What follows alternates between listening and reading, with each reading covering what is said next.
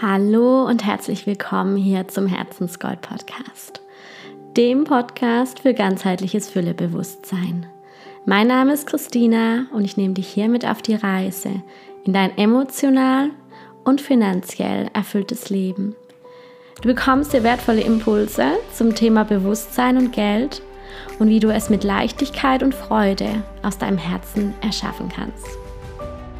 In der heutigen Podcast-Folge habe ich einen guten Kollegen und Freund Patrick hier zu Gast, der mit seiner sehr bewegenden Lebensgeschichte ein super Beispiel dafür gibt, wie kraftvoll der Bewusstseinsshift sein kann und wie wertvoll es ist, sich seine Themen anzuschauen, vom Hasseln wegzukommen und ja, auch das Geld mit Leichtigkeit zu erschaffen. Ganz viel Spaß!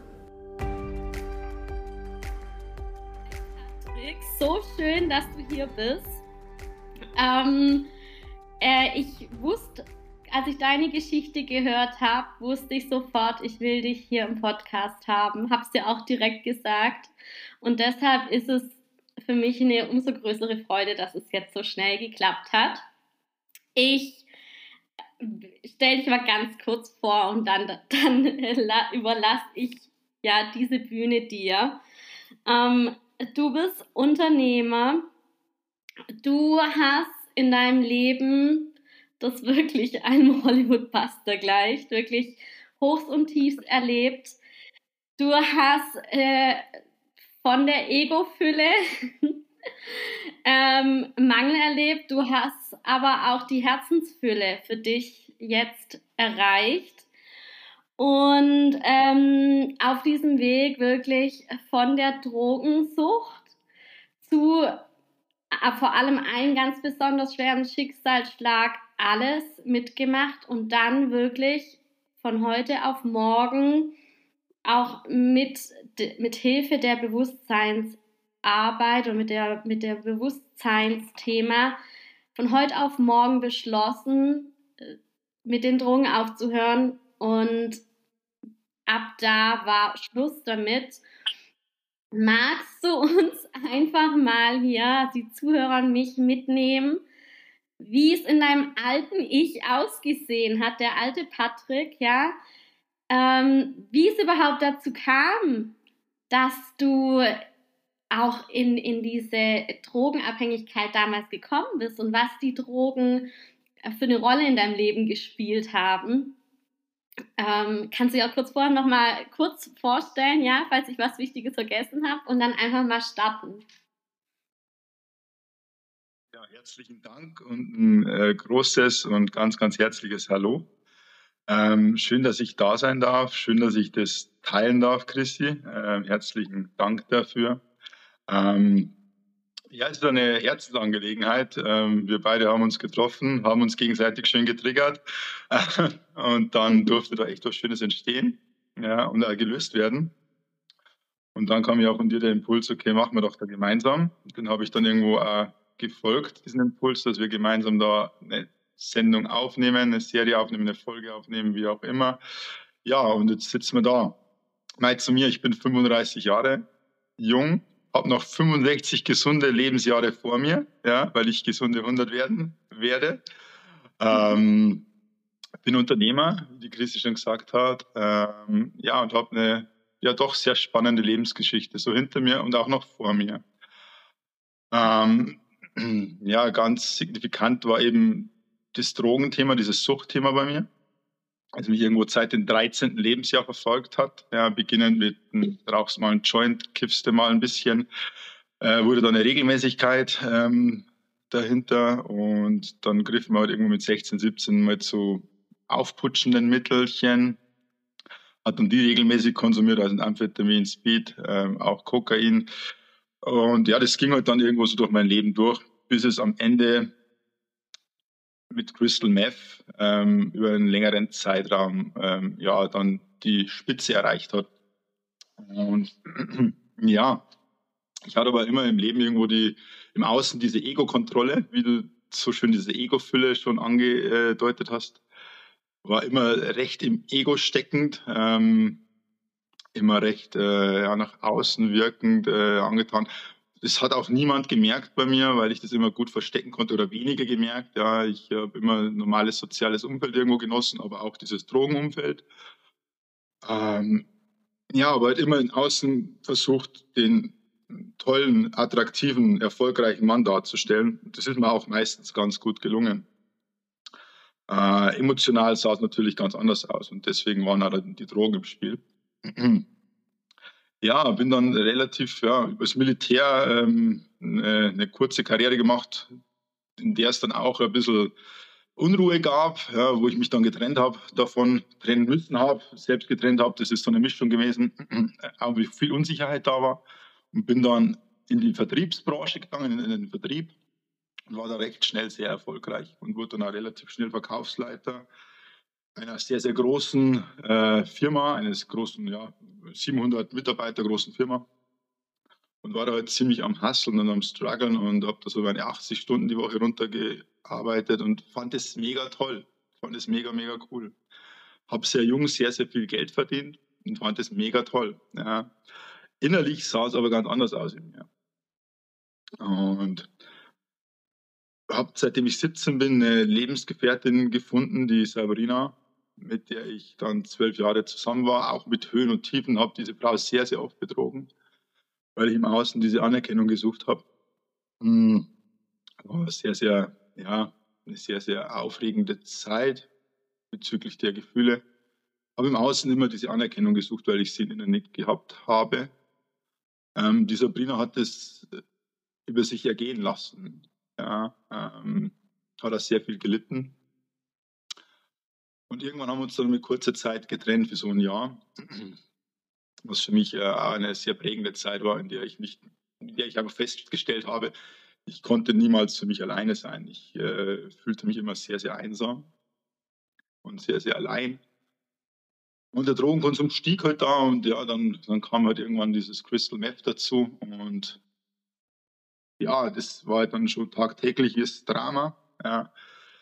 Ähm, mit all den verbundenen Sachen halt, die da dranhängen. Es ist ja nicht nur die, das der Konsum an und für sich, sondern auch die Beschaffung. Wo kriegst du das her? Ähm, wann kriegst du das nächste? Und wie machst du das, dass das so keiner mitbekommt? Ja, weil du ja einen angesehenen Job hast und ein angesehenes Leben führst, von außen gesehen, ein erfolgreiches Leben führst und innen bist du zerfetzt. Ja. Die Sabrina fand dann, oder ich und wir fanden halt wieder den Weg zueinander. Es hat sich ja richtig angefühlt, aber die Einsamkeit in mir war immer noch da. Und der, der Patrick von früher war immer noch nicht der brave Patrick, der treue Patrick. Er hat wieder irgendwo nach links und rechts geguckt. Und da das Leben im Außen ja immer ein Spiegelbild deines Inneren ist, und wieso das so ist, wird jetzt ganz klar, ähm, hat mir das Leben heute halt auch gespiegelt, was bei mir nicht stimmte. Ähm, meine Frau, die Sabrina, haben wir in dieser Zeit einfach geheiratet. Wir haben dann noch diese Trennung ja hinter uns, aber ich spreche immer über die Frau, meine Frau. Ähm, hat mir dann zum Valentinstag 2015 einen Wochenendaufenthalt in Stuttgart geschenkt, im Porsche Museum.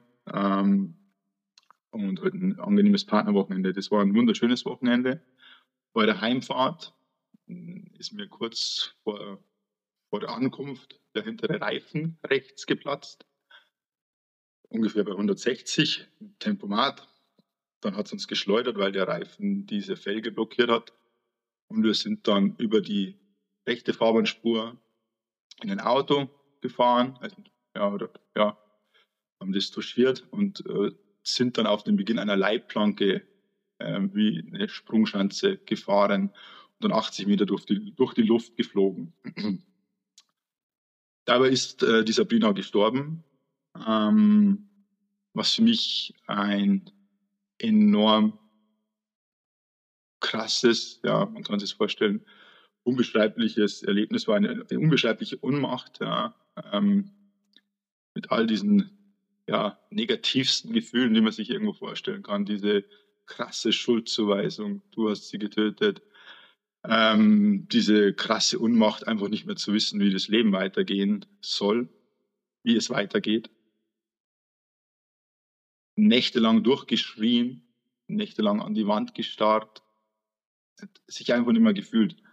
Ähm, waren viele, viele Suizidgedanken in diesen, diesen Zeit, in dieser Zeit da.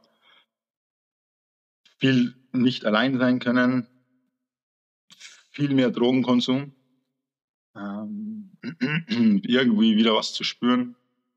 Es war eine sehr, sehr einsame Zeit und ganz kurz hier die, die, die, die Verknüpfung zu dem Spiegelbild, ja, äh, warum ich sage, das Innere, äh, das Äußere ist ein Spiegelbild eines des Inneren. Ich war quasi im Leben auf der Überholspur, mhm. ja, war aber nicht sicher in der Spur. Mein Reifen ist geplatzt. Ja. Ich bin dann abgeflogen ja, und habe den Kontakt zum Boden verloren, meine Erdung verloren. Ja. Und wenn man sich jetzt den Unfall nochmal so ins Gedächtnis ruft, ich war auf der Überholspur, ich hatte einen Reifenplatzer, habe das Leben nicht mehr kontrolliert.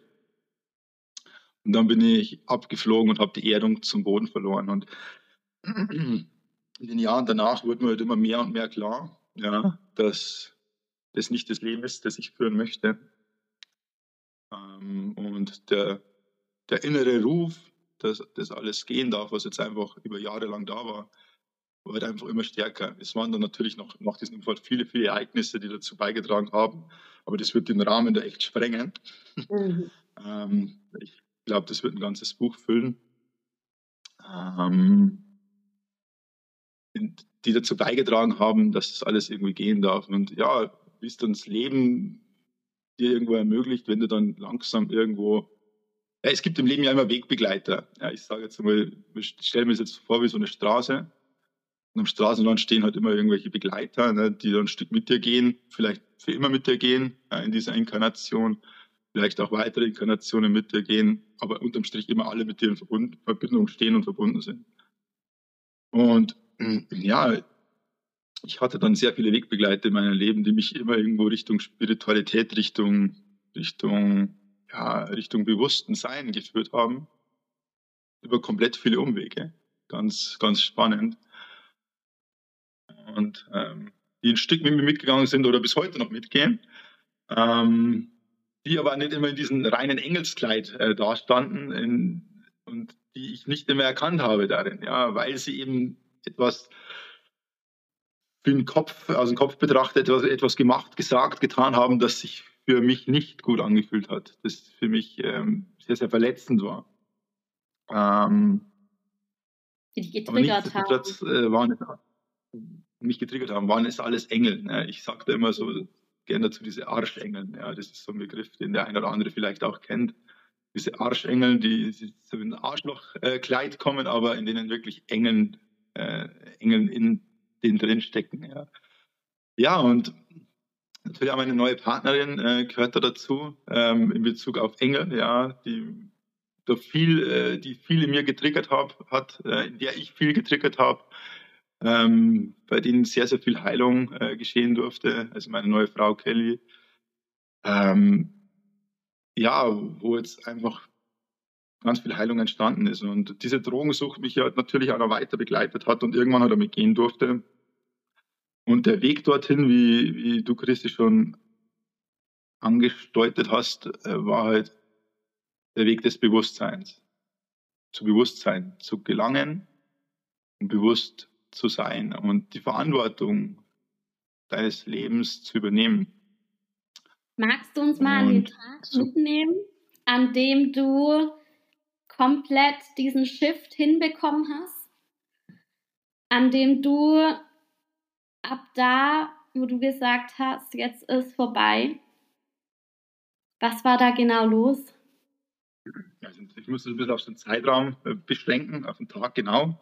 Mhm. Das, ähm, wäre jetzt zu gering irgendwie. Es war ein Zeitraum, äh, in dem ja, äh, also, ich sage mal so, die Drogensucht ist mir schon aus dem Hals äh, gestanden, die ist mir schon über den Kopf gewachsen. Ich wollte das Ganze schon lange nicht mehr. Ich bin damit überhaupt nicht mehr klargekommen. Ich habe meine Gereiztheit gemerkt, diese Unruhe in mir, diese schlaflosen Nächte, ähm, in denen du einfach nicht schlafen kannst und dieser Gedankenapparat immer rattert und rattert und rattert, ähm, der unendlich fleißig in diesem Moment ist, ähm, aber halt einfach Sachen sich zusammenreimt und zusammendichtet, die unvorstellbar sind. Das ist eine ganz anstrengende Zeit. ja, es war dann im Außen wieder eine Erinnerung notwendig so. Ähm, und es war so eine Kleinigkeit in Bezug auf das, dass meine, meine, meine, also meine neue Frau Kelly, meine jetzige Lebensgefährtin, Kontakt, ja, oder einen kleinen Flirt hatte mit jemandem, nennen wir es so.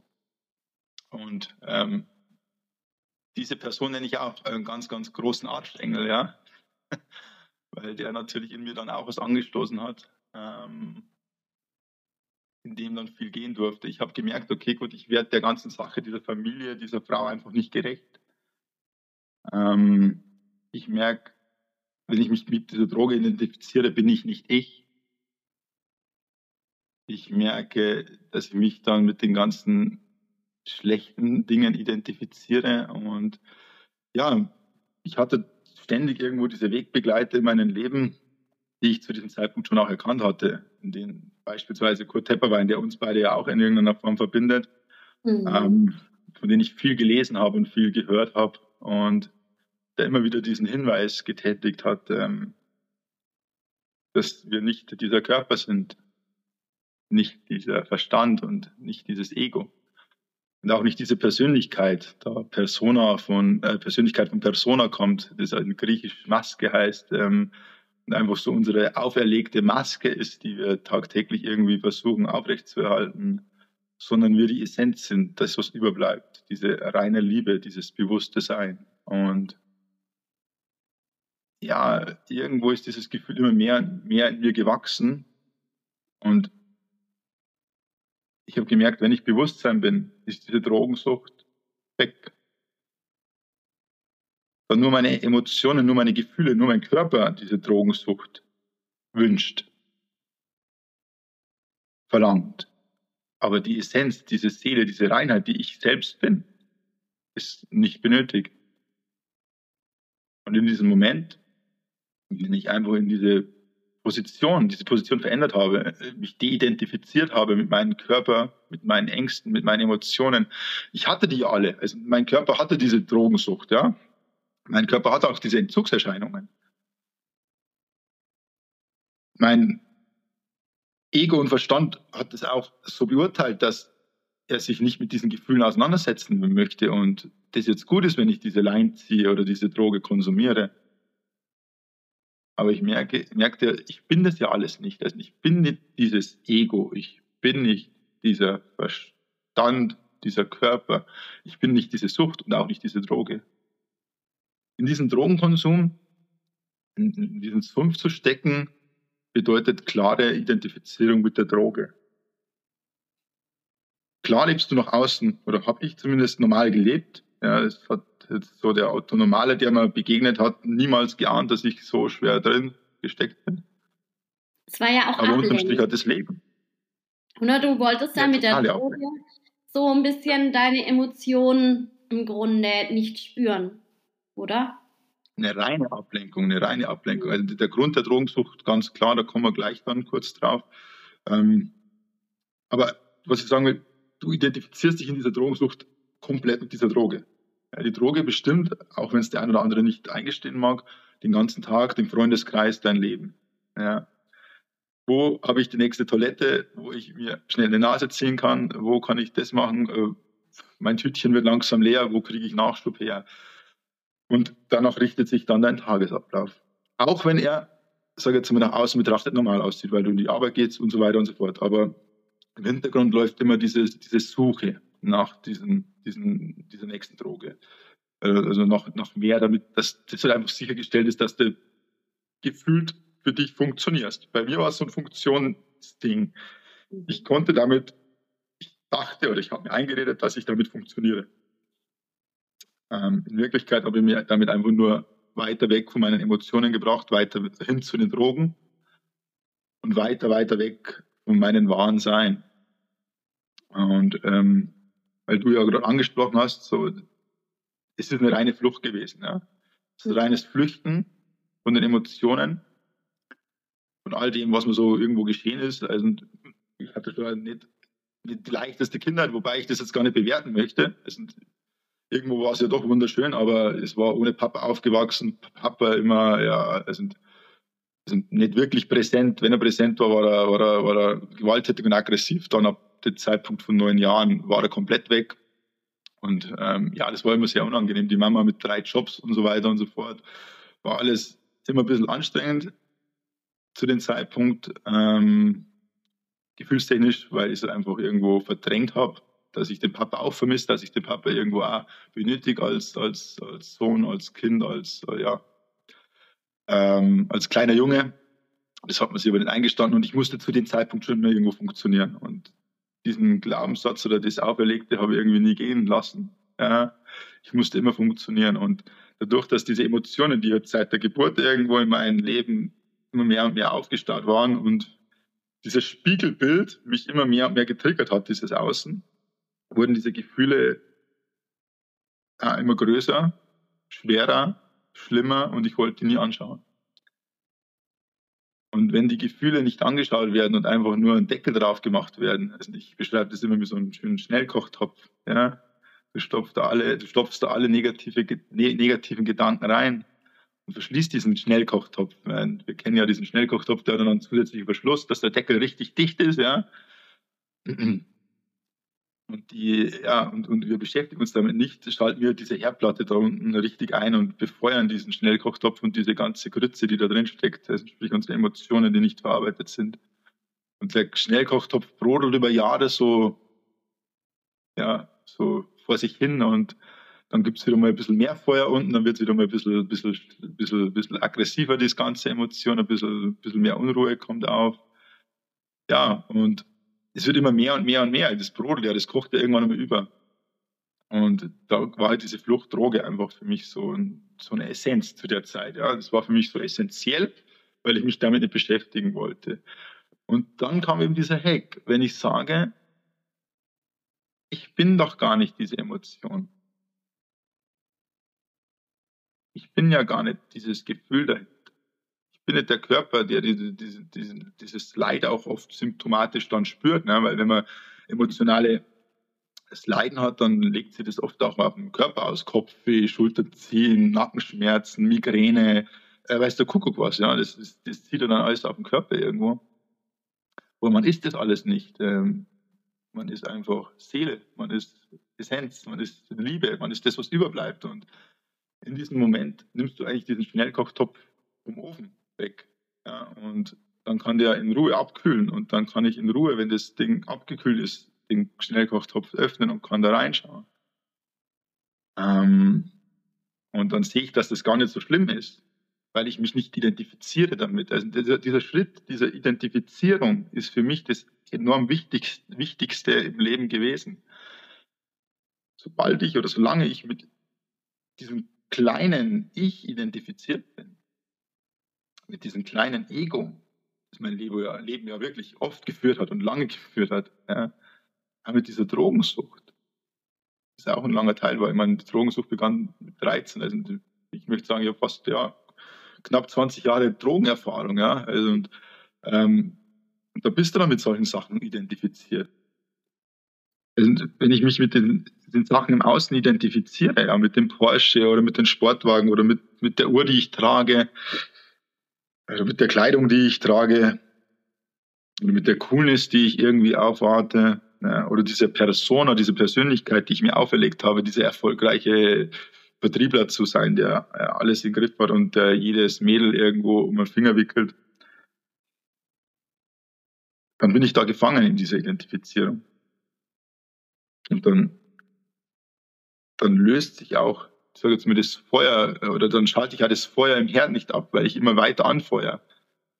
Und mit dieser De-Identifizierung dessen Ganzen, mit dieser Identifizierung deines wahren Sein, dass du nicht der Handelnde bist, sondern der Beobachter, dass du zwar einen Körper hast, wie es die Weisheit der Sprache ja schon sagt, mein Körper, mein Verstand, mein Ego, meine Persönlichkeit, meine Sorgen, meine Ängste, ja.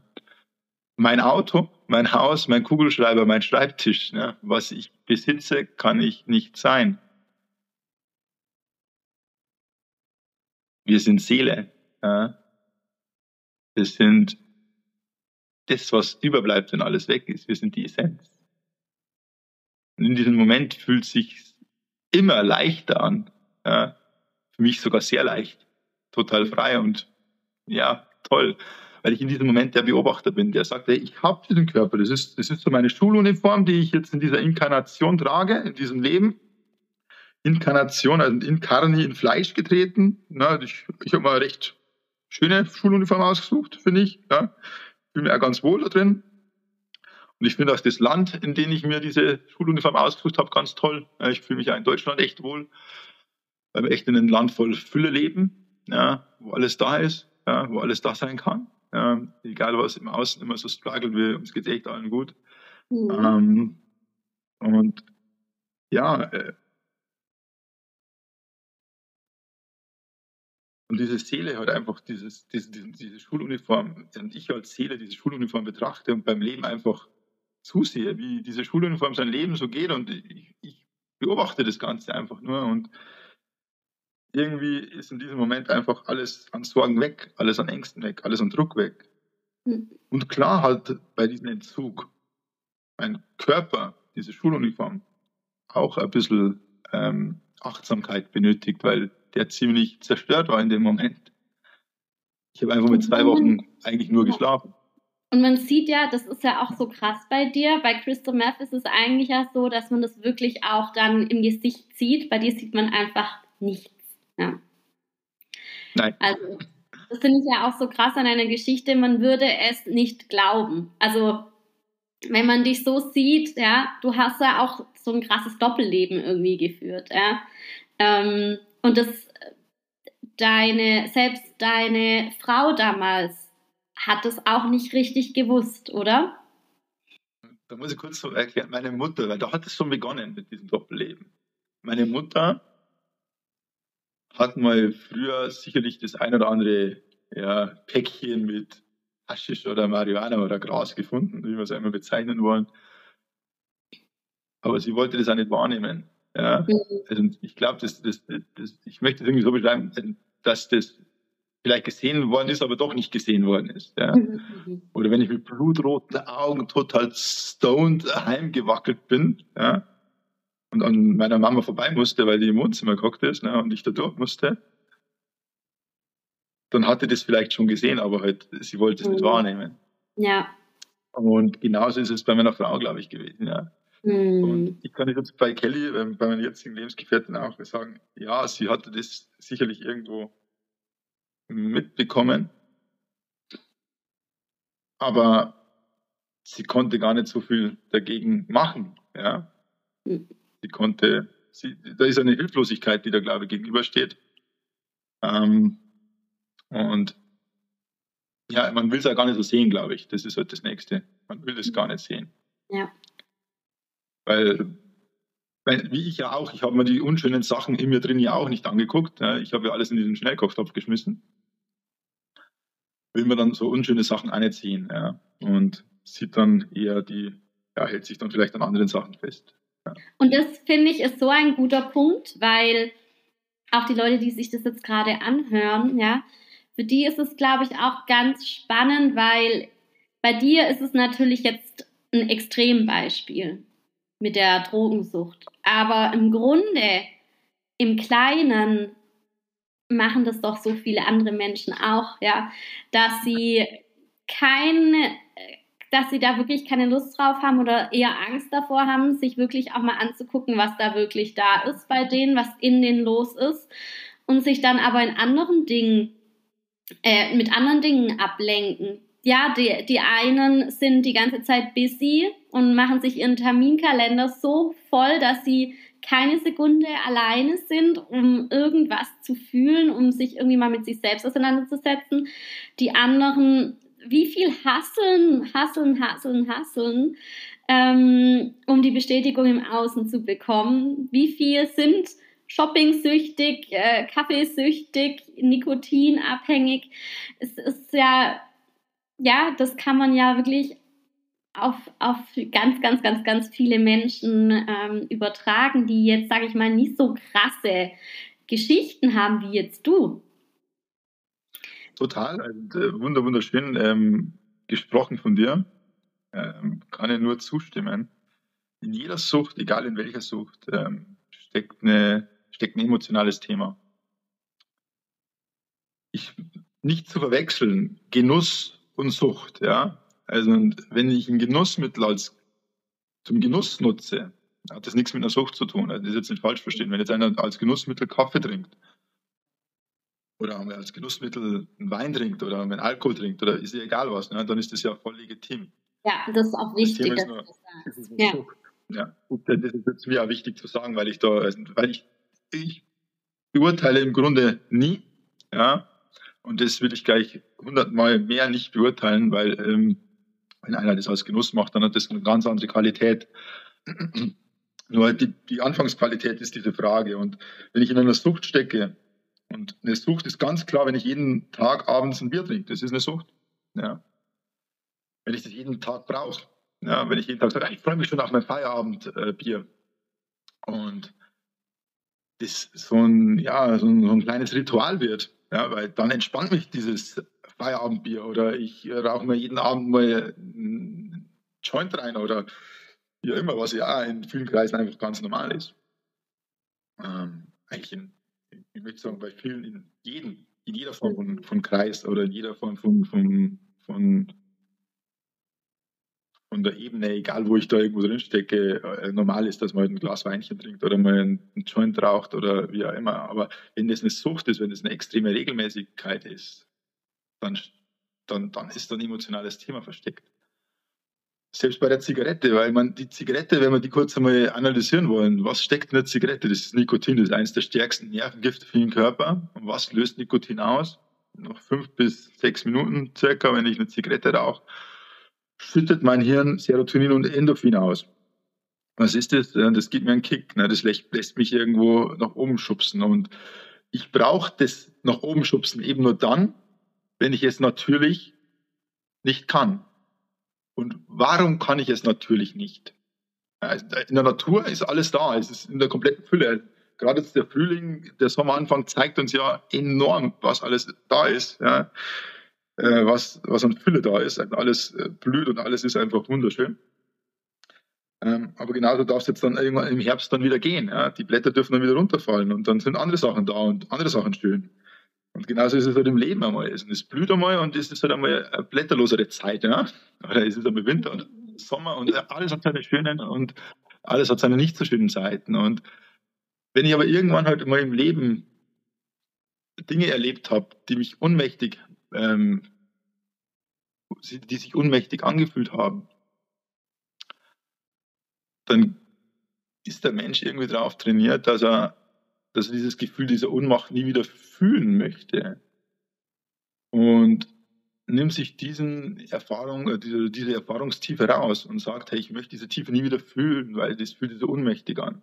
Ja, ein Trauerfall, weißt du, guck, es gibt viele Beispiele, gerade in der Kindheit, in den ersten fünf Jahren gibt es da ganz, ganz kleine Dinge, die aber für das Baby, für, den, den, für das Kleinkind enorm, enorme Tiefe haben und ähm, die das Kleinkind enorm auf sich bezieht.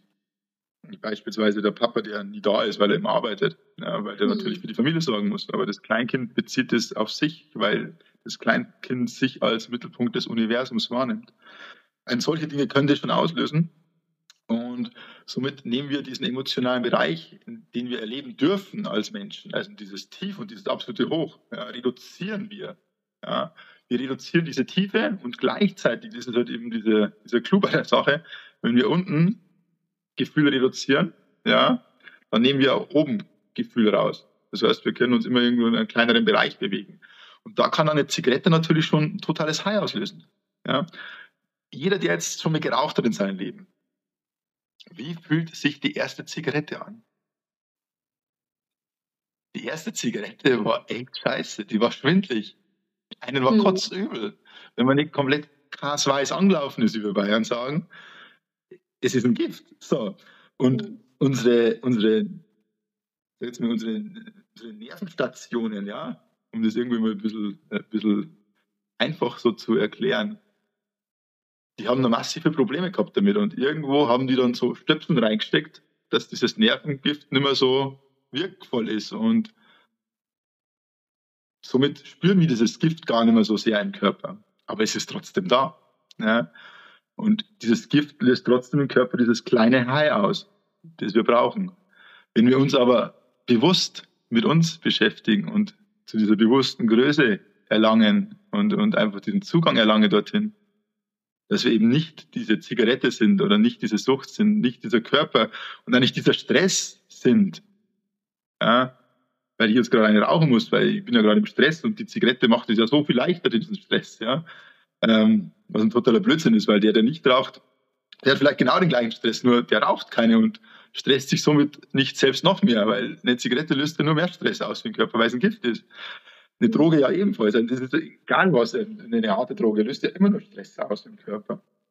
Und wenn ich einfach erkenne, dass ich das alles nicht bin, ja, dann ist dieses Spektrum der Gefühle einfach wieder voll da.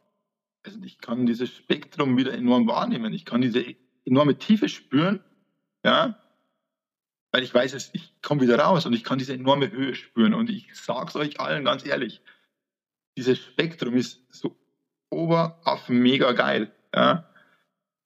Weil ich diese ganz starke Tiefe einfach spüren darf. Ja? Mhm. Und ich weiß, ich komme raus. Weil ich diese Höhe einfach spüren darf. Und ich weiß, es fühlt sich mega an. Wenn du in ein Trampolin springst, je tiefer du reinspringst, desto höher kannst du rausspringen. Und wenn du eben diese Emotionen nicht zulassen willst, weil du sagst, ich bin diese Emotion dann und das fühlt sich so ohnmächtig an, dann nimmst du dir diesen ganzen Bereich weg und du springst dann ganz seicht in dieses Trampolin und springst dann ganz seicht raus. Du nimmst dir quasi diesen, diesen Bewegungsfreiraum, den Leben, du, du, du, du kastrierst das Leben. Ja? Und dann greifst du halt oftmals zu so einem Mittelchen, ja, scheißegal was das jetzt ist, ne? wir haben es vorher schon alle aufgezählt, oder vielleicht auch eben eine Kaufsucht oder wie auch immer, das ist ja vorher auch schon ähm, angesprochen worden, um ein High auszulösen. Spüren, ja. Um auch wieder was zu fühlen. Weil, also ich kenne es genau. auch von mir früher.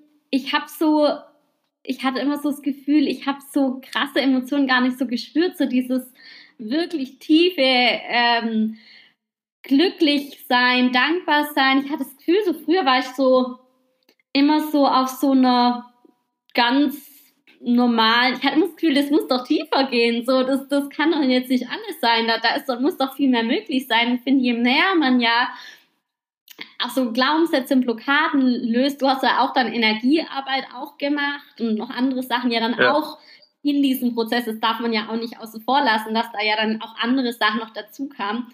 Ähm, und je mehr man da ja auflöst, so äh, fest festgesetzte Energien, ja, Emotionen, die sich dann auflösen, desto mehr Raum hat man für diese ganzen positiven, tiefen Emotionen. Das heißt aber auch nicht, dass wenn es einmal schlecht geht, dass es einen dann komplett auch wieder in die andere Tiefe runterzieht. Ähm, äh, oder dass man sich da drin suhlt oder sowas. Ähm, nicht, dass das jetzt jemand hier falsch versteht. Es ist einfach so, so öffnend irgendwie. Ja, es, es, es öffnet das Herz ja auch so. Das ist so dieses ähm, krasse, schöne, ähm, was, was ich mir auch jedem wünsche, ja, dass man wieder so voll die Bandbreite an allen Emotionen fühlen kann, die man sich als Kind irgendwo mal verschlossen hat, weil, weil irgendeine Kleinigkeit, eine, eine Erfahrung so schmerzhaft war, dass man gesagt hat, nie mehr will ich das spüren, lieber ähm, verschließe ich mich jetzt davor und mach zu, wie dass ich nochmal diesen Schmerz spüre. Schmerz vor Ablehnung oder verlassen zu werden oder sonst was. Ja. Total, also absolut, gehe ich voll mit. Ähm, das Ding, wir haben so einen Anteil Reptilienhirn in uns, ja. Und so, den glaube ich, kriegen wir irgendwo, egal wie weit wir uns noch weiterentwickeln, also aus unserem Körper nicht raus, weil der ja auch eine ganz klare Daseinsberechtigung hat. Ähm, aber was kann dieser oder was macht dieser Reptilien, äh, das Reptilienhirn? Das ist im Endeffekt so programmiert, dass es im Moment dieser Unmacht, äh, so einen ganz tiefen, dramatischen Moment, drei Arten kennt, wie, sie reagiert, wie man reagiert. Das ist einmal dieses Todstellen, ja, wie es aus der Tierwelt bekannt ist, dieses, die Flucht oder der Kampf. Also diese drei, Flucht, Kampf oder Todstellen. Ähm, und das haben wir ja, wenn wir uns wirklich ohnmächtig fühlen. So, ich kann jetzt da nur den Moment, weil ich den schon mit euch allen geteilt habe, den Moment dieses, äh, dieses Unfalls nennen, ja, in dem ich mich ganz klar ohnmächtig gefühlt habe. Ja, in dem ich einfach nicht mehr leben wollte und nicht mehr leben konnte. Da war es ganz klar einer dieser drei Modis, ne? die haben wir immer wieder gewechselt. Einfach war es, äh, hin und wieder war es mit der Kampf, ne? wo ich einfach gegen mich oder gegen andere gekämpft habe, ja, im Streit irgendwie. Äh, hin und wieder war es dann die Flucht, ne, wo ich einfach keinen sehen wollte. Oder das Todstellen, einfach dieses Sterben wollen auch. Ja. Ähm, das ist der Überlebensmodus, der da anspringt. Hm. Genau. Ja. Hm. Und dieses, ja, dadurch halt einfach dir diesen emotionalen äh, Spielraum, nennen wir es wirklich Spielraum, weil das Leben ist ja ein Spiel. Ja, das ist ja uns hm. zur Freude so gestaltet und uns zur Freude gemacht. Und diesen, diesen emotionalen Spielraum uns so zu reduzieren, ja, wie du das jetzt vorher gerade eh wiederholt hast, wo du gesagt, als kleines Kind ist da irgendwas passiert und somit reduzierst du dir den ganzen Spielraum. Du nimmst dir deine Spielfläche. Ne? Und deine Energie. So wunderschön. Ja, es zieht ja auch unglaublich ja. Energie. Die kommt ja dann auch wieder raus. Die wird ja genauso frei, wenn man diese Emotionen auch ja auch mal rauslässt. Absolut, absolut. Also, das ist ein enormes Gefühl. Ja. Ähm, ich habe da ganz interessant jetzt ähm, die letzten Wochen ein Gespräch gehabt mit einer bekannten Freundin, die auch ein bisschen so in, in so einer Sucht steckt. Ja, die hat zu mir gesagt hat, ja, was, was hält mich denn? Oder, oder wenn ich jetzt diese Sucht gehen lasse, ist hauptsächlich so Kiffen und am Wochenende halt ein bisschen so Partydrogen, was ist, wenn ich diese Sucht gehen lasse? Dann, dann habe ich diese schönen Momente mit meinen Freunden nicht mehr. Und die verbindet halt, irgendwann knüpft unser Hirn halt dann auch Verbindungen damit. Und, und, und unterm Strich ist ein emotionales Thema bei ihr. Ja, dessen ist sie sich ja langsam bewusst. Und wir schauen da jetzt uh, Stück für Stück immer ein bisschen rein, tiefer rein und schauen, dass wir das auflösen können, dass man dann auch wirklich bewusster sein kann und irgendwann zum Bewusstsein gelangt. Aber sie verbindet halt irgendwo so Erfahrungen damit. Und das stimmt, das war bei mir nicht anders. Ich habe Erfahrungen mit den Freunden ähm, geknüpft. Nur der Kleber war halt meistens die Droge. Ja? Natürlich hast du gemeinsame Erfahrungen. Du hast gemeinsam Spaß, du hast gemeinsam tiefen Höhen, so wie so dieser Spielraum, den du dir ja irgendwo produziert hast, zulässt. Aber du, du spürst halt trotzdem da mit den Freunden vieles. Und dann habe ich zu ihr gesagt, meinst du denn wirklich, dass ich keinen Spaß in meinem Leben habe. Den Spaß, den ich habe, den kann ich gar nicht in Worte, Worte mhm. schreiben, beschreiben, den kriege ich gar nicht irgendwie, auf, den kriege ich gar nicht, gar nicht ausgedrückt. Ja. Weil mein Leben jetzt so leicht ist und so entspannt ist, mit so einer Freude ist, ja. dass ich, dass das einfach unfassbar ist. Ja? Wo ich sage, das davor, das war, es war notwendig und ich bin unendlich dankbar für all diese Zeit, ja, für alles, was mir widerfahren ist und auch was ich gemacht habe. Ja. Bin in absolut, absoluten Frieden damit und in total tiefster Dankbarkeit, weil das alles hat dazu beigetragen, dass ich jetzt der Mensch sein kann, der ich jetzt bin. Und äh, dieser, ich sage aber, dieser Leuchtturm sein kann, der ich jetzt bin, der einfach dasteht, ein festes Fundament hat, ja, stabil steht, den kein Wind mehr umschmeißen kann und der einfach leuchten kann und bei Bedarf den einen oder anderen einfach einen Weg zeigen kann, wenn der Lust drauf hat, wenn er mag aber halt einfach so für mich dahin leuchte, ja, und mich so meines mhm. Lebens freue. Ja. Und du leuchtest und aus, genau. Du leuchtest aus dir raus, ja. Und genau. vielleicht ist das jetzt auch ein ganz guter Punkt, nochmal so auf die, auch auf die Fülle und auf deinen Beruf nochmal zurückzukommen, was sich da dann auch geändert hat. Ähm, du warst ja am Anfang ganz viel im Hasseln wie hat Einfach, sich denn jetzt Danke auch die Arbeit für dich verändert, ähm, nachdem du jetzt echt so ja aus dir heraus auch lebst, ähm, bewusst lebst, ähm, diese Themen für dich gelöst hast? Vielleicht kannst du da mal drauf eingehen, ne? Mhm. Ja, also das Hasseln, das ist noch ganz kurz erklärt. Ich muss jetzt echt ein bisschen schmunzeln, weil das eine krasse Zeit war. ähm, aber auch so eine dankbare Zeit, also so Dankbarkeit spüre ich für diese Zeit. Also ich habe relativ schnell so im Vertrieb einen Dreh rausgehabt und habe da echt durch Hasseln extrem viel erreicht. Habe doppelt so viel verkauft wie, wie meine Vorgänger und bin dann extrem schnell nach oben gepusht und äh, ja, war da echt gut. War echt mega gut. Ähm, bin dann, dann irgendwann in diese Verkaufsleitung gegangen, wo ich nichts mehr verkauft habe, aber mich einfach um den ganzen anderen Rest gekümmert habe. Und habe mein Arbeitsverhältnis, das war nach diesem Unfall dann auch, ja, habe ich mit 64 Tagen Resturlaub beendet. Und ich war mega stolz drauf. Also 64 mhm. Tage Resturlaub, was das bedeutet, 30 Urlaubstage von dem aktuellen Jahr.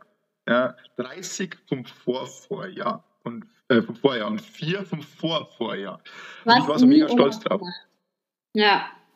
Ja, und wenn ich Urlaub gemacht habe, dann war der Laptop auf meinem Schoß ne, und ich saß in Kroatien am Strand und habe gearbeitet. Das fand ich mega toll. Ne? Das war so ein Hassel. Und ich kann mich dann an eine Situation erinnern mit der Sabrina, als der Verstor meiner verstorbenen Frau. Wir wollen heute zum Ikea fahren, ja, und steigen ins Auto rein und fahren, fahren so zur Tankstelle hoch, muss rein tanken und dann bin ich ausgestiegen und dann ja, kam, kam ein Kunde ums Eck so, ja. Dann haben wir da kurz gesprochen, zack, zack, zack, zack, uns kurz ausgetauscht. Dann bin ich reingegangen, habe dann bezahlt bin ins Auto rein, dann habe ich auf dem Weg zum Ikea, das ist so eine circa Stunde von mir weg, ja, glaube ich, vier, fünf Telefonate geführt, ja. Und es war ein freier Samstag, den sie sich gewünscht hatte, ja. Habe da telefoniert, ähm, habe dann oben einfach noch einen Smalltalk mit irgendjemand gehalten über die, die Arbeit, ja. Und dann bei Ikea unten äh, gibt's ja die Gläser. Und dann habe ich gesagt, hey, und ich muss noch Gläser für die Disposition mitnehmen, also für die Arbeit, äh, wie, wie, die Mitarbeiter von mir, den muss ich noch mitnehmen. Und dann hat sie sich vor mich hingestellt und gesagt, stopp, ich habe mir einen freien Tag gewünscht mit dir. Ja.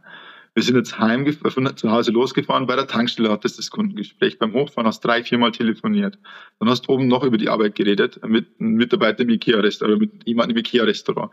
Und dann unten schon wieder die Gläser. Es gibt nur immer Arbeit für dich. Ich möchte das nicht mehr. Und mir war das gar nicht so bewusst. Und ich habe halt dann schon festgestellt, okay, gut, sie benötigt es irgendwie mehr Aufmerksamkeit und ich benötige die Aufmerksamkeit der Beziehung gegenüber auch. Nur ich konnte das einfach nicht, weil ich war in der Arbeit gut und in der Beziehung habe ich meinen Wert nicht erkannt. Ja. Ähm, ich habe den ich Wert von mir 0,0 in der Beziehung. Und ich glaube, es geht ganz vielen, ähm, vor allem auch Männern, aber auch Frauen so, dass ähm, so dieser Wert, den man vielleicht in dem Moment noch gar nicht so selbst sieht, den man ohne, ohne das hat, dass man sich versucht, das so übers Außen zu holen, ja, dass Voll. man denkt, total. Wenn man erfolgreich ist oder ähm, einfach so, ja, im Außen dem entspricht, was, was so die Gesellschaft als erfolgreich sieht, dass man dann was wert ist. Und ähm, ja, absolut, ja. total ich habe den Wert von mir selbst nur darüber, äh, nur darüber äh, quasi, ähm, ja, mich nur darüber identifiziert und den Wert nur darin gesehen. Ähm, ich war sogar so krass zu dem Zeitpunkt, dass ich gesagt habe, hey, Schatz, Jay, ähm, ich muss ich muss halt länger arbeiten. Ich bin ja nie vor 19 Uhr oder so heim oder, oder 20 Uhr und immer um sieben so in der, in der Firma irgendwo gewesen, so im Regelfall. Und habe dann gesagt, hey, wenn ich später heimkomme, du brauchst ja dafür nichts kochen, wir gehen dann essen. Ja, das ist dann gemeinsame Zeit für uns. Und ich habe das, ich habe alles mit Geldrecht machen wollen. Ne? Mhm. Oder so, ja, ich sechs Tage arbeite heute länger, dann muss ich nicht Rasenmähen. Ich bezahle jemanden, der Rasenmäht. Das ist ja total egal. Ne? Das wird dann schon erledigt. Ich habe alles immer so im Außen bezahlen wollen, aber dass es gemeinsame Zeit sein kann, während sie kocht, während wir kochen. Dass mhm. es eine gemeinsame Gartenarbeitszeit sein kann. Ne? Dass diese Zeit der Gartenarbeit eine gemeinsame wertvolle Zeit sein kann. Das habe ich nie erkannt. Das, das war für mich nicht existent. Ich habe mir diese Realität nicht, über meine Realität einfach anders erschaffen. Ja? Das war alles so Geld. Mhm. Geld irgendwie zu richten. Und dann, weil es gerade so schön passt, ja, sind wir wieder bei dieser Ego-Fülle. Ja? Mhm. Ähm, für mich, das war eine reine Ego-Fülle. Das heißt, es kam echt viel Geld rein. Also ich habe sehr, sehr jung sehr, sehr viel Geld verdient. Ja? Habe sehr, sehr jung echt einen tollen Sportwagen gefahren und war da echt mega stolz, weil das war natürlich mein, mein sag jetzt einmal, hm, mein Aushängeschild für mich. Das war so mein Maßstab. So toll bin ich. Ja? Und dieser Unfall hat mir alles an diesen, an dieser Ego-Fülle, an diesem Ego-Geld, das ich irgendwie erwirtschaftet habe, genommen. Wie hat das der Unfall genommen? Fragen dann immer wieder Leute. einerseits durch Auflagenzahl, äh, Auflagenzahlungen, die ich getätigt habe, damit das Verfahren wegen fahrlässiger Tötung eingestellt worden ist. Weil du immer, wenn du Fahrer bist und ein Beifahrer, ob das dein eigenes Kind ist oder deine Frau, spielt alles keine Rolle, stirbt, wirst du wegen fahrlässiger Tötung angeklagt. Und da musste ich viel Geld bezahlen, was dann eingestellt worden ist. Dann musste ich die Rechtsanwaltskosten bezahlen. Dann habe ich einiges an Verdienstausfall gehabt, weil ich einige Zeit lange krankgeschrieben war. Und ja, summa summarum waren es dann irgendwo 100.000 Euro, die ich dann irgendwo nicht mehr hatte. Die ich hm. zuvor schon immer hatte, weil irgendwie das Geld sich bei mir nicht wohlgefühlt hat. Ich, es kam voll viel rein, also für dieses Alter enorm viel. Viel ist natürlich ein dehnbarer Begriff, weil für den einen sind 50.000 viel, für den anderen 150, ja, also, oder für den anderen ist 150 gar nichts, ne, also, aber es war schon viel. Für den mhm. durchschnittlichen, äh, es war schon ein gehobenes Einkommen. Und es war alles weg, weil sich diese Energie Geld bei mir halt an 0,0 wohlgefühlt hat, weil ich in, diesen, in dieser Ego-Fülle war. Also ich musste immer hasseln im Außen, damit das Geld bei mir bleibt. Ja, oder dass das Geld überhaupt kommt und geblieben ist es sowieso nicht, weil das, die Ego-Fülle hat ein Thema, du identifizierst dich nur damit, äh, du identifizierst dich nur mit den Außen. Das heißt, du musst dieses Geld ja auch ausgeben dafür, dass du im Außen irgendwo deine, deine Urkunden, sage ich jetzt mal, herzeigen kannst. Ja? Und du warst im Mangel. Und somit ist das Geld immer irgendwie weg. Ja, du warst ja trotzdem Totales auch immer noch widerlich im Mangel. Auch wenn du im genau. Außen die ganze Zeit ja. die Fülle hergeschäffelt hast, ist sie, ist sie ja trotzdem dir immer wieder so quasi auch wieder entronnen. Mhm. Ja, wir, wir haben ja vorher über den ja. inneren Wert gesprochen, ne? den inneren Wert nicht erkannt. Und den inneren Wert nicht zu sehen, ist ein klares Mangelbewusstsein. Ja? Genau. Ähm, das ist das das Mangelbewusstsein schlechthin. Und somit war das Geld ja nie da. Und wie sich das jetzt alles durch dieses bewusste Sein ähm, verändert hat, ist, ist krass. Also und ähm, ich bin jetzt auch in der gleichen Branche immer noch tätig, aber jetzt selbstständig war auch noch in der Selbstständigkeit eine lange Hasselzeit. Ja, war jetzt nicht gleich in der Selbstständigkeit alles klar und easy. Nee, ganz und gar nicht. Ich war noch in dieser Drogenzeit in der Selbstständigkeit. Ähm, aber mit diesem zu Bewusstsein gelangen, so das Erinnern daran, wer wir wirklich sind, ist halt auch im unternehmerischen Bereich extrem vieles extrem leicht geworden. Ja, eigentlich alles. Ähm, und wenn irgendwelche Probleme auftreten, ja, in dem Wort Problem steckt immer ein Pro drin, das ist immer für dich, ja, mhm. dann wird es einfach aus einer, aus dieser Beobachterperspektive betrachtet äh, aus der Perspektive, die du wirklich bist. Und dann löst sich das Problem auch, weil dann weißt du, was zu machen ist, um dieses Problem einfach für dich zu lösen. Und ja, es ist jetzt echt ein Unternehmen, das mit Leichtigkeit geführt wird und auch echt ja seine Früchte trägt und in eine Richtung geht, die mir ganz, ganz gut gefällt. Ja, ähm, in der jetzt echt noch vieles entstehen darf. Und ja, ich merke, dass sofort, wenn du in diesem Füllebewusstsein bist, sich im Außen, ich sage jetzt mal, im Millisekundenbereich etwas verändert, weil auch die Kunden ganz anders, die zu dir kommen, ganz anders sind. Das sind die, die besten Kunden, die ich mir echt wünschen kann. Das ist so wunder, wunderschön. Also, und ich habe so mega tolle Kunden. Ähm, es sind, sind mega tolle Gespräche, die abseits des Produktes, das ich verkaufe, irgendwo ja, entstehen dürfen. Das ist mega und eine echt äh, beseelte Beziehung zu den Kunden irgendwo.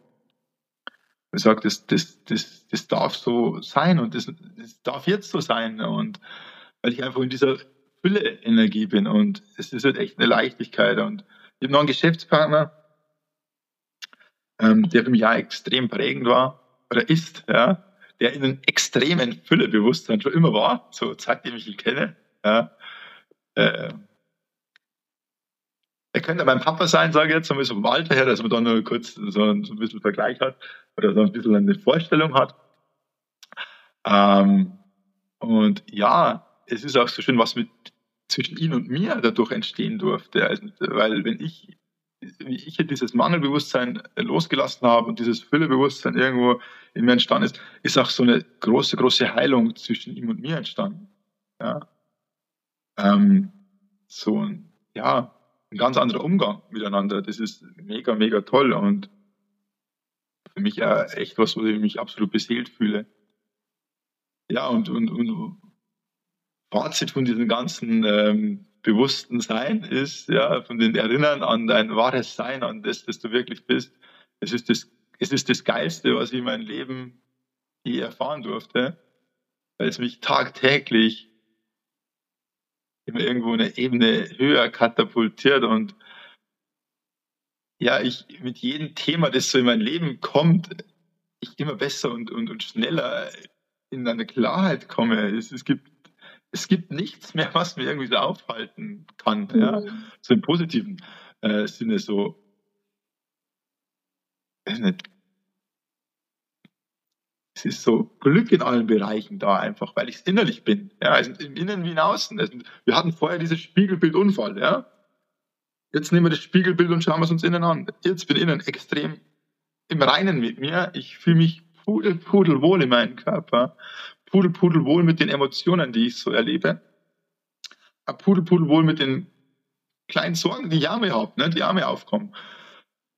Es sind einfach pudelwohl mit allen in mir drin und somit kann man im Außen einfach, das spiegelt im Außen genau das Gleiche. Ja. Wir können mhm. niemals erwarten, ja, dass wir in den Spiegel reinschauen und der Spiegel uns anlacht, während wir dumm reinschauen. Ja. Und es ist so, so wichtig, dieses Bild vor Augen zu haben. Das ist nicht, das Hasseln ist ja dieses im Außen verändern wollen. Ja. Ähm, und dieses Füllebewusstsein oder einfach bewusst leben ist ja wirklich so in dir die Veränderung vornehmen und dann im Außen genau die Dinge anzuziehen und zu verändern von dir heraus. Voll, total. Genau. Was würdest du denn jetzt jemanden raten, der diesen Podcast hört und jetzt wirklich ganz am Anfang steht, der vielleicht erkannt hat, okay, ich bin da in manchen Punkten in meinem Leben vielleicht schon echt auch noch im Mangel, ja, und ich habe auch oft Gedanken, die, die ich jetzt äh, nicht einfach mal kurz ausschalten kann.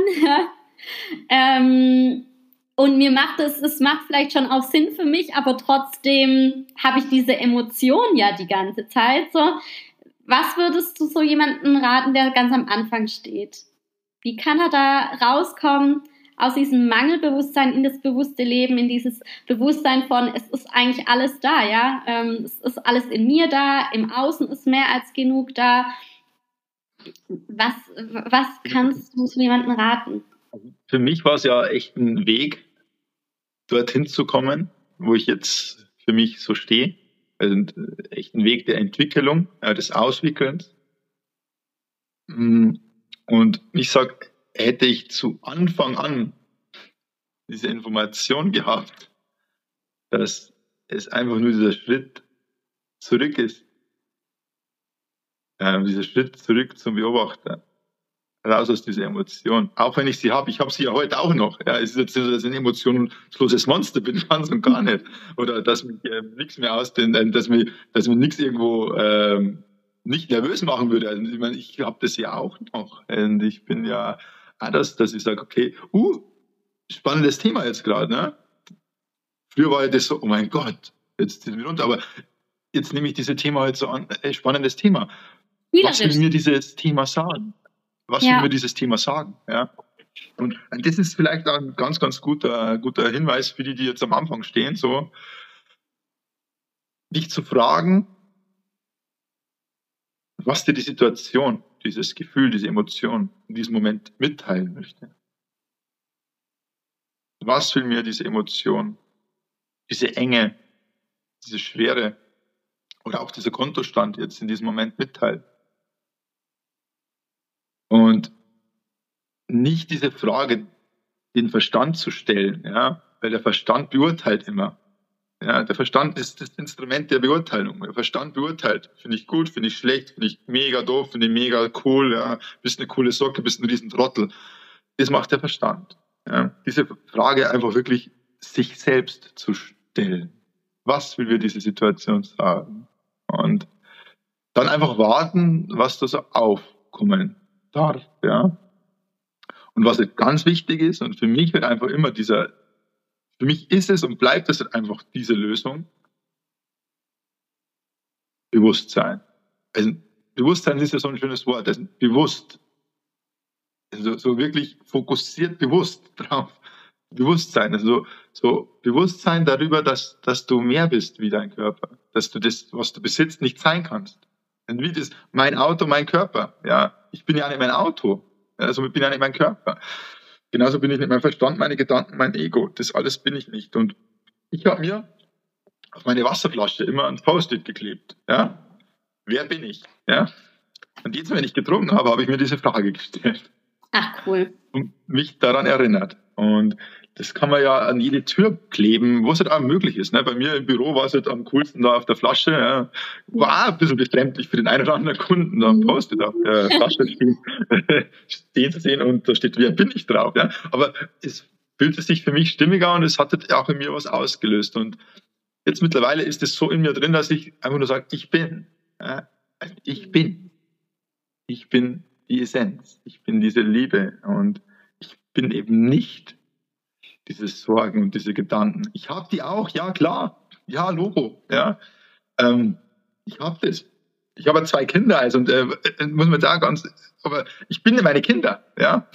Also, ähm, und genauso kann ich das auch lieb haben, meine Sorgen und Ängste und das ganze Zeug, das so irgendwo da ist. Weil irgendwas will mir das ja sagen. Und was will es mir sagen? Was darf man das Ganze sagen? Es ist immer nur ein Spiegelbild. Unterschätzt diese Aussage nicht und lasst euch die wirklich, speichert euch diese Aussage rein. Es ist ein Spiegelbild. Und der Kontostand ist ein Spiegelbild dafür, dass ich in einer absoluten Mangel immer drin bin, dass ich meinen eigenen Wert nicht sehe. Ja? Und den eigenen Wert zu erkennen. Und klar, Chrissy macht sie auch extrem extrem toll in ihren, in ihren Coaching-Bereich. Das sagt, okay, sie arbeitet mit Klienten. Ja, und auch ich möchte das in Zukunft oder einfach weitaus intensiver machen. Und klar haben wir Werkzeuge für uns entdeckt, ja, die wir ausprobiert haben. Und klar kann die jeder für sich auch entdecken oder mit Hilfe von uns. Und es gibt sehr, sehr viele Werkzeuge, um da einfach sagen wir, die einzelnen Schalen irgendwie ein bisschen runterzuziehen, wie von so einer Zwiebel, und da die einzelnen schwarzen Flecken zu betrachten und die anzugucken. Aber das Straightway ist dieses bewusste Sein. Ja. Es benötigt heute vielleicht oft mal diese Engel, die am Straßenrand stehen, dass man die da mitnimmt ja, und sagt, hey, ich gehe jetzt da mal den Weg oder den Weg und probiere das einmal und das Gespräch und das Gespräch und probiere vielleicht einmal die verschiedenen Werkzeuge aus. Also, wie du vorher schon gesagt hast, ich bin ja über, über zig Wege gegangen. Also, und, äh, keine Ahnung, eine Kartenlegerin, die mir auch enorm geholfen hat, weil die mir einfach irgendwo ein bisschen beruhig, beruhigen konnte. Ja? Ähm, über Energiearbeiten, über Reiki, über, über Schamanismus, alles Mögliche. Ja? Das Straight Way und die Lösung für alles ist bewusstes Sein. Hm, das ist die Weil du dich nicht mit diesen Emotionen. Wie bitte? Die Königsklasse ist dieses bewusste Sein, meiner Meinung nach. Da, danach gibt es nichts mehr. wenn du das wenn du da drin bist, gibt es nichts mehr zu tun. Ich habe jetzt nur ganz abgehackt verstanden. Ah. Aber ich gehe jetzt einfach so weiter, wie ich es wahrge wahrgenommen habe. Dieses Tun, ja, das ist halt das Thema, wenn ich, wenn ich was tue, dann bin ich immer irgendwie dieser Handelnde. Dann bin ich ja mit diesen, dieser Handlung identifiziert. Und klar kann ich viel tun, ja. Das kann man auch und das heilt auch, ja. Aber der Beobachter, der beobachtet und da ist alles heil, dann, dann leitet der nur ab und dann fühlt sich alles stimmig an. Da ist alles da und da hast du auch keine Grenzen. Ja, der genau, Verstand der setzt Grenzen, der sagt, das ist möglich, so viel Gehalt ist für dich möglich. Ähm, das sind die Standards, die ich kenne und in dem Bereich hält man sich dann auch immer auf. Und sobald dann die Grenzen gesprengt sind im Innen, dann dürfen die auch im Außen gesprengt werden. Das kommt dann automatisch, ja. Und ja, ähm, mhm. Ich wollte nur ganz kurz anmerken, danke. Wir sind uns ja alle bewusst darüber, dass Elon Musk ein anderes Füllebewusstsein hat wie ein Hartz-IV-Empfänger. Ja? Ohne Wertung. Ja? Ja. Da sind wir uns alle bewusst darüber. Das heißt, der macht vielleicht im Außen auch das eine oder andere, aber dieses Füllebewusstsein, das ist ein ganz anderes, ja. Und genau. du hast, glaube ich, in der ersten Podcast-Folge mal kurz angesprochen, ähm, dass es ja welche gibt, die mit Füllebewusstsein auf die Welt kommen, oder? Das, äh, die so erzogen werden in, dem, in einem Umfeld, ja, wo genau, es eigentlich genau, ja, ist. Genau. Ne? Genau, was einfach da ist, genau, das hast du so, so hast du es gesagt. Und ähm, es gibt welche, die das nicht hatten. Und ich habe es zum Beispiel gar nicht. Ne? Ich bin mit alles andere als ein Bewusstsein auf die Welt gekommen. Ja, wir sind im absoluten Mangel gewesen. Aber es geht eben an, dass man das wandelt. Das kann man switchen und das ist halt nur ein Switch und da ist gar nicht so viel notwendig. Ja. Mhm. Ähm, und das ist halt echt mega. Also, wie gesagt, man schafft es auch durchs Ego, klar, aber das ist immer ein Hassel und das ist immer anstrengend und das ist immer doof. Und das, es kann auch sein, dass dieses, dieses, dieses Ego-Fülle-Bewusstsein dann irgendwo auch das Geld da lässt. Das kann schon sein. Ja. Aber glaub mir, das Leben fühlt sich viel, viel eklig an ja, oder voll eklig an ja, und echt nicht schön an. Und die Krankheiten werden kommen, die Symptome werden kommen, diese körperlichen Themen werden kommen, diese emotionalen Themen kommen auch, auch wenn der Kontostand voll ist. Dann ist es ein anderes mhm. Thema, das angeguckt werden muss. Es geht um diese reine Fülle, dass alles wohlstehen darf.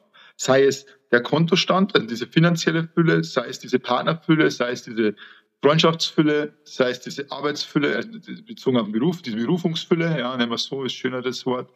Es darf alles wohlstehen und wenn man seinen eigenen Wert erkennt, dann ist man sicher für alles auch, ja, dann, dann ist man auch, dann will man alles einfach ähm, im Wohlstand halten, ja. Und nicht nur das Ego will dann einen riesen Kontostand vorweisen. Das ist halt das Thema, ja. So und schön, dass du das jetzt nochmal gesagt hast ist ganzheitlich, ja. Es geht bei dem Füllebewusstsein ja, nicht nur ums Geld. Ähm, es ist einfach, wenn es stimmt, dann stimmt alles, ja. Absolut. Dann und das ist ja das Wunderschöne. Also es stimmt wirklich alles. Das ist mhm. mega. Ja, und jetzt. Ähm, und klar kann ich jetzt. Hm, sag ruhig. Bitte, jetzt lass mich. Nein, jetzt lass ich dich. Jetzt wollte ich den Bogen nochmal so ähm, schlagen. Und zwar, du hast jetzt auch Berufungen angesprochen. Ja, das finde ich gehört irgendwie auch noch zu so zu, wenn man von der Ego-Fülle weggeht, zur Herzensfülle irgendwie auch dazu. Ja, dass man das auch so seinen Weg auch weitergibt oder auch einfach noch so noch diese ähm, den tiefen Sinn in seiner Arbeit dann auch noch sieht, wo man so das Gefühl hat, da fühle ich mich gerufen. Ja, mein Lebensweg hat mir das vielleicht auch schon so hingelegt, dass ich gewisse Dinge lernen sollte, auch wenn sie zu dem Zeitpunkt irgendwie vielleicht auch lange nicht richtig erkannt wurden, diese ähm, Vorbestimmung vielleicht auch, wie sich manche Dinge im Leben gefügt haben, aber dass man eben auch das auch an andere weitergeben möchte, was man gelernt hat, was man daraus mitgenommen hat. Und bei dir ist es natürlich jetzt gerade in diesem Suchtthema, bist du der Leuchtturm für unglaublich viele, die, die ja dich auch als Vorbild nehmen können, egal jetzt um welche Sucht auch immer es sich da handelt. Ähm, magst du vielleicht noch mal kurz sagen, was jetzt bei dir in der Zukunft ansteht und auch äh, wenn jetzt jemand das Interview anhört, wer weiß wann, ja, das Interview wird es eine Weile ja noch so geben, äh, wie du jetzt in Zukunft auch anderen helfen möchtest oder ja, was einfach bei dir jetzt hier in der Zukunft noch ansteht. Magst du uns da noch einen kleinen Einblick geben? Sehr, sehr gerne, natürlich. Mhm. Also, so einen wirklichen Plan hm. will ich mir gar nicht mehr auferlegen, weil ich einfach so in der Stimmigkeit ähm, handeln möchte ich kann eine grobe Richtung sagen, in der es mich einfach schon echt lange hinzieht, ja.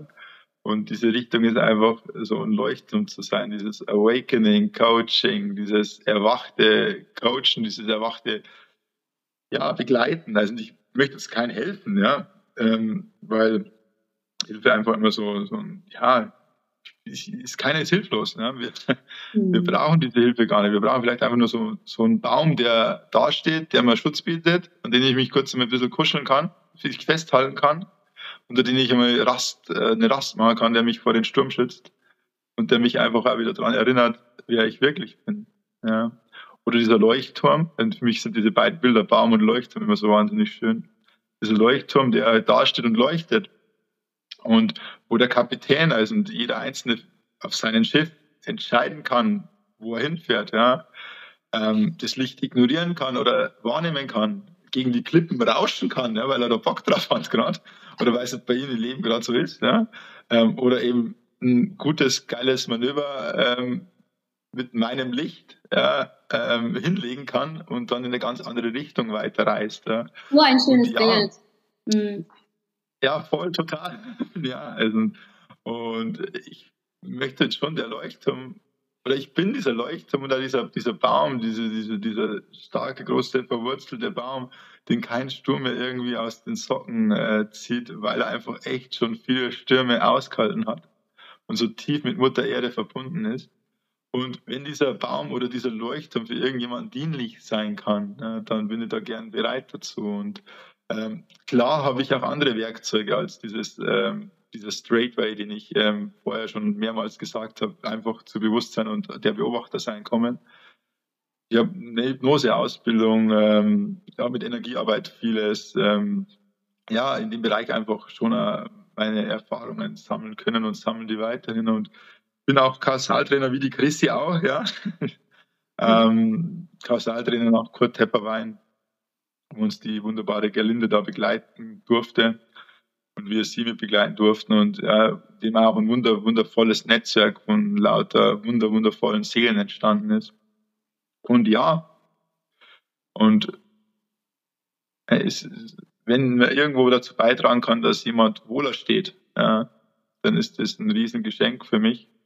Ja, und dann findet in irgendeiner Form Energieausgleich statt und dann kann das auch mega, mega toll werden für alle einfach. Dann ist das, ja, wir sind so in einem transformierten Zeitalter angekommen. Wir, da ist viel im Wandel da, ja, und viel Unruhe im Außen. Ja, viel Unruhe im Außen heißt aber viel Unruhe und viel Ordnung schaffen im Inneren. Ja, also diese Unruhe im Außen zeigt uns ja immer nur deutlich, dass das Kollektiv, sprich so der Schnitt von uns allen, im Inneren viel aufzuräumen hat. Mhm. Und ich glaube, zu so einer Zeit braucht es uns Leuchttürme und uns Bäume einfach, die da stehen. Mhm. Und wo halt jeder zu seiner Zeit, wenn er Lust hat und wenn es für ihn stimmig ist, einfach kommen kann. Ja. Aber auch einfach weitergehen darf. Ja, das ist ähm, in einer kompletten Stimmigkeit. Und ja, in diese Richtung wird es gehen, Christi. Also ich kann dir nicht sagen, wie das jetzt genau ausschaut, ob ich Seminare leiten werde, ob ich eine Praxis aufmache. Ich habe da noch keine Ahnung. Mhm. Aber in diese Richtung wird es gehen. Es ist alles da. Ähm, es ist eine absolute Fülle da. Ähm, und ja, ich begleite ja schon den einen oder anderen Menschen ne, ähm, dabei. Und was da jetzt wirklich in dieser Berufung entstehen darf, das wird sich zeigen. Und ich sage mal, ich gebe das in ich gebe das einfach in diesen Raum rein, in diesen Raum des Lebens und dann entsteht was Stimmiges, weil ich in einer wundervollen, tollen Energie für mich bin und dann mhm. ziehe ich auch genau diese Energie an. Der Spiegel zeigt mir dann auch diese wundervolle Energie und dann schauen wir, was entstehen darf. Bin ja. gespannt, freue mich drauf auf diese bezaubernde Inkarnation, die mir noch bevorsteht. Ja, ich bin auch total gespannt, was sich bei dir dann noch alles tun wird. Ich werde auf jeden Fall deine Kontaktdaten hier in den Show Notes verlinken. Und ähm, wenn du jetzt gerade hier zuhörst und äh, du das Gefühl hast, der Patrick kann dir helfen, dann hast du da auf jeden Fall die Möglichkeit, dich mit Patrick zu vernetzen. Mm, und äh, genau, Patrick, ich würde sagen, wir haben jetzt echt ein richtig cooles Interview hier gehabt. Es hat mir so unendlich viel Spaß gemacht.